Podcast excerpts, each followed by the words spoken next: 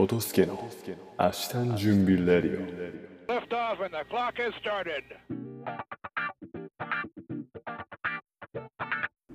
2022年12月23日皆様いかがお過ごしでしょうか？トトスケです。このラジオは私トトスケが日頃感じたことや発信したいことを好き勝手に話す守備一貫鉄頭鉄尾自己満足ラジオでございます。はいということで、えー数日ぶりの配信となりました。ちょっとねあのー朝起きれてなかったです。ここ数日。で、このラジオ収録ですね、結構ね、収録自体は、まあ、2、30分で終わるんですけど、あのーやっぱそっから配信するのにね、結構時間かかるんですよ。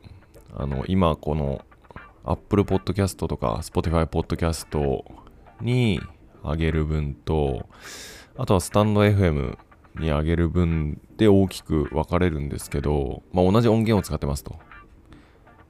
で、パソコンからそのまま2つとも上げれればいいんですけど、どうもね、あの、うん、1, 1ヶ月前ぐらいからのスタンド FM の方がパソコンから上げら上げられなくなったので、一旦その音源をスタンド FM に上げる場合は、一旦あのスマホに落としてでスマホからまた上げてっていうのでそのダウンロードとかアップロードの時間で結構時間かかるんですよね。そうなんでですね。ちょっと配信の仕方を考えないといけないですね。うんそこの時間食ってでも意味ないんではいちょっと朝の限りある時間を有効活用していきたいと思います。はい。えーとですね。えー、ここ数日で、なんか、えー、っとですね、おととい、12月21日は、えー、私、トトスケと妻の交際10年、結婚5年の記念日でしたね。はい。で、毎年この時期は、この時期はというか、まあまあ年末、まあクリスマスも込めて、込みで、なんか食べに行ってたんですけど、美味しいものを。今年はまあそういうわけにもいかずあっちも結構寒いしコロナもが流行ってるみたいですね。あんまりうろちょろできないみたいですね。うんだから一時帰国の時大丈夫かなと。でその一時帰国のやつもですね今もう相当バタバタしてて。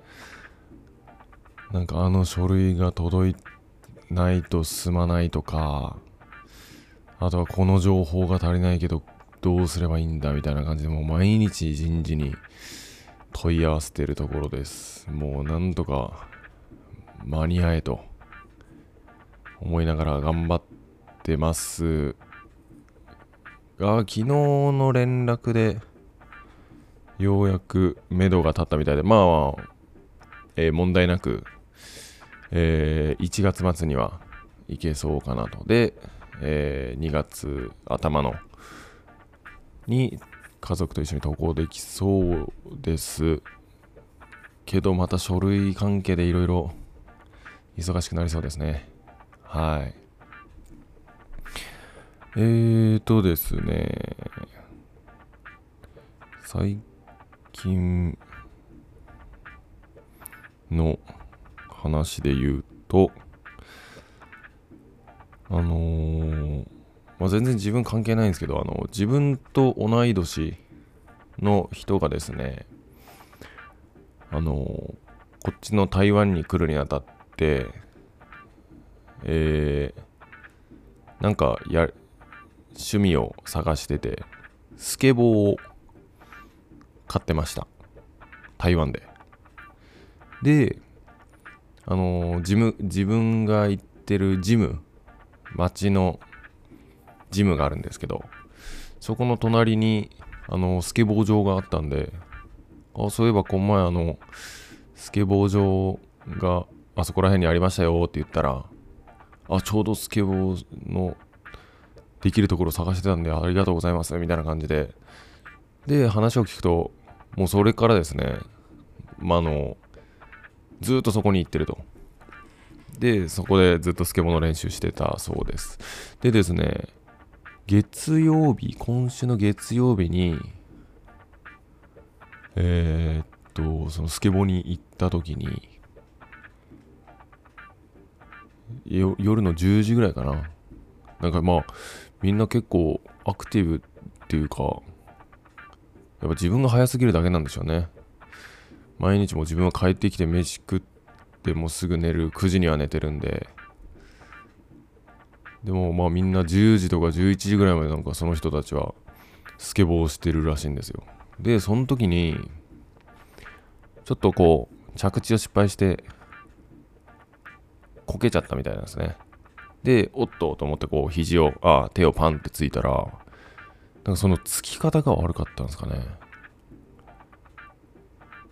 これあやばいってなったみたいで。でそっから激痛に襲われてうわーとなって。でも本当になんかこう大転倒とかじゃなくてちょっとよろけたんで手をパンとついただけでですね。あのどうも脱臼と人体をやっちゃったそうです。でそっからもうちょっともう動くに動けなくて救急搬送？というかですねまあ救急外来ですね。もうあのーそのジムとかスケボー場のすぐ近くが、えー病院でして幸いにも。でそこに夜の夜の12時ぐらいに行ったそうです。でなんか麻酔まあまあレントゲンとかレントゲン CT スキャンっていうんですかね。なんかそういうのを撮ったりしてで夜の1時ぐらいにまあ終わって痛み止めとかをもらったんですけどいれもらってたんですけど次の日あのそのバスで話してて実は昨日あの怪我しましたと。で今ちょっとこれ見せれないんですけどあの写真を見せてもらったんですけどねもうすもうとんでもない腕になってましたね。もう2倍ぐらいに腫れ上がって腕自体がパンパンに。だからこう肘肘のやつを脱臼してるんでこう肘周りがもうパンパンに腫れ上がってもううまくこうなんですかね腕を動かせない。だからもう固定しばもう手を固定してて。であのー人体をやってるせいかですね。もう内出血がすごいんですよ。ブワーと。あのー本当にねあのもののけ姫の足利の腕みたいなたたりがついたようなですねあの内出血でもう腕が紫なんですよね。でもすごいことになっててだからいやもうその人自身もですねいやーなんかもうちょっとこう大きな怪我で大きな事故でこうなるのはわかるけど本当にバランス崩して手をついただけなんだよと。それでこうなるのは本当に情けないって言ってて。であのーその病院代もですね5万かかったらしいんですよね。ただ CT スキャン取って痛め痛み止めもらって。そうもうめっちゃ高くて。だからわあこれやっぱうん。運動してればよかったっていうかですねまあこればっかりはもう運が悪かったとしか言いようがないんですけどまあやっぱこっちに来て結構運動する人が周りに多くてですねそれに伴ってあの結構怪我する人も多いんですよね。前フットサル行った時ももうおじさんたちは結構足つってましたしあの外ボール行った時もですね先輩があの肉離れを起こしてましたし、まあ、やっぱ日頃から体を動かしとかないかんなとつくづく思います。で自分も基本的にあの無酸素運動あの、ウェイトトレーニングばっかりで、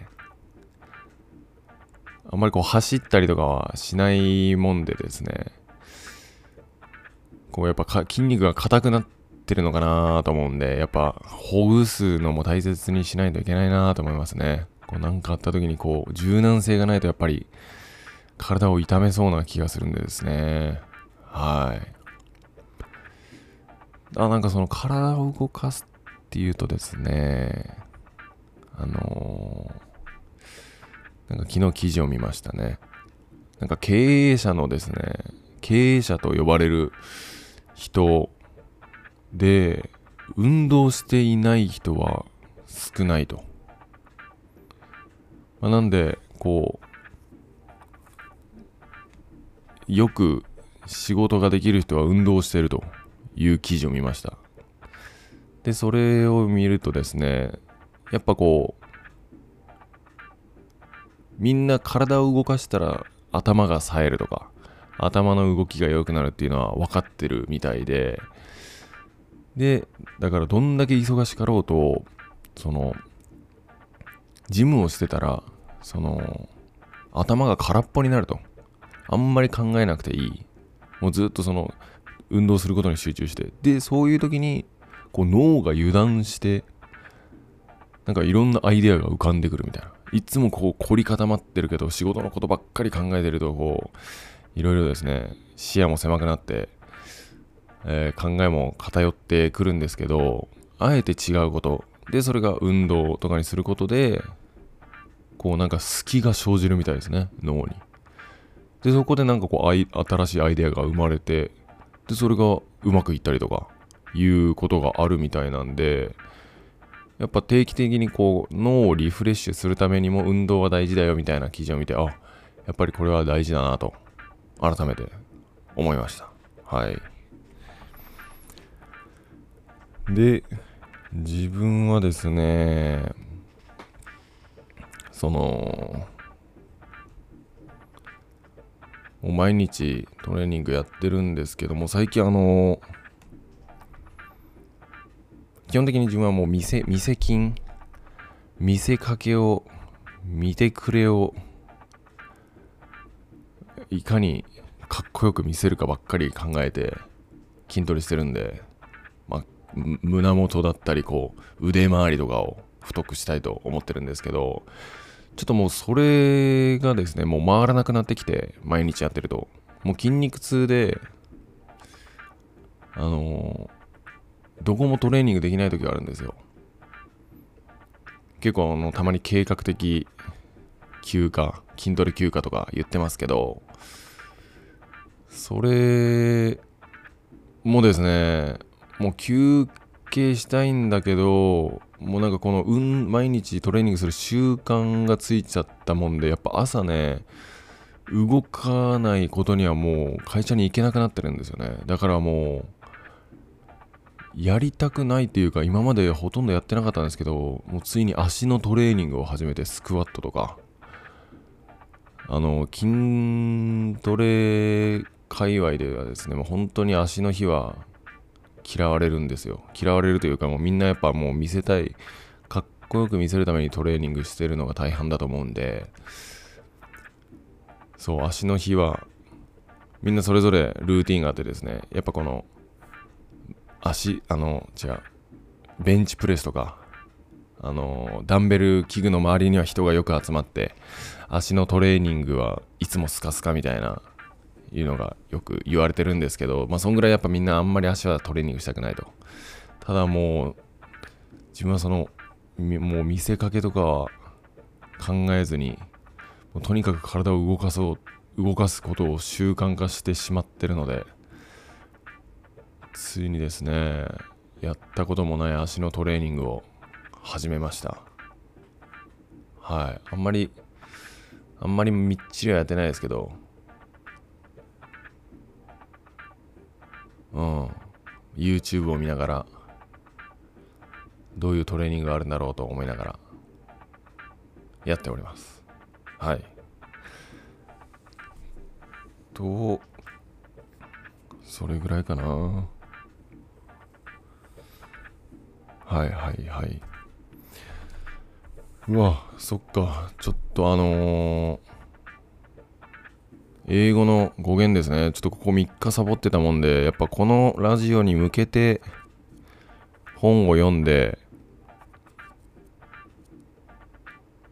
えーっと、いろいろ探してたんで、あれですね。やっぱこのラジオがないとこの本開けてないな。はい。ちょっとじゃあ今日はどこまで読んだっけ？えーっと、今、えーっと、英語の語源に参りますが、えーっと、今日はですね、フィリ、フィリ、フォビア、えーっと、フィリ、えー、これなんていうかな、え、P-H-I-L-E、フィリかな。これはですね、愛。で、P-H-O-B-I-A。これはフォフォビア。これはですね、憎い。という意味があります。ハイドロフォビア。ハイドロフォビア。水、ハイドロ。フォビア。これは、強水症。水が怖いのは強水症って言うんだ。へえ、ハイドロフォビアとか。あとは、アクロフォビア。アクロバットとかアクロ、まあ、高いですね。が怖いので、これは高所恐怖症、アクロアクロフォビア。うーん、あとは、えー、っと、あとは、ちょっと待ってくださいよ。すいません、全然頭が回らないな。フィロソフィー。フィロソフィー。これはフィロ。フィル、まあ、愛するですね。ここで言う愛、フィロ。で、ソフィー。これは知恵。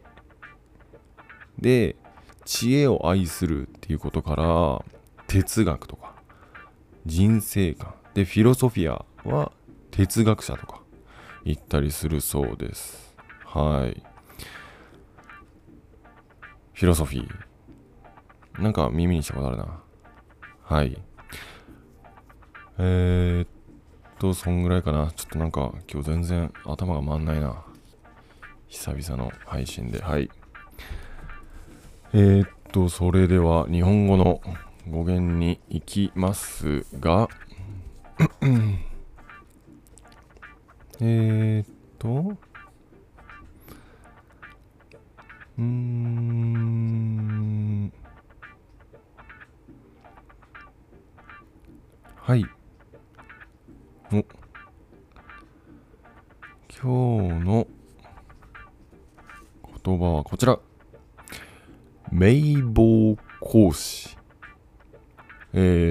ですね、美しく澄み切った瞳と白く整った歯、美人の形容に用いられる言葉だそうです。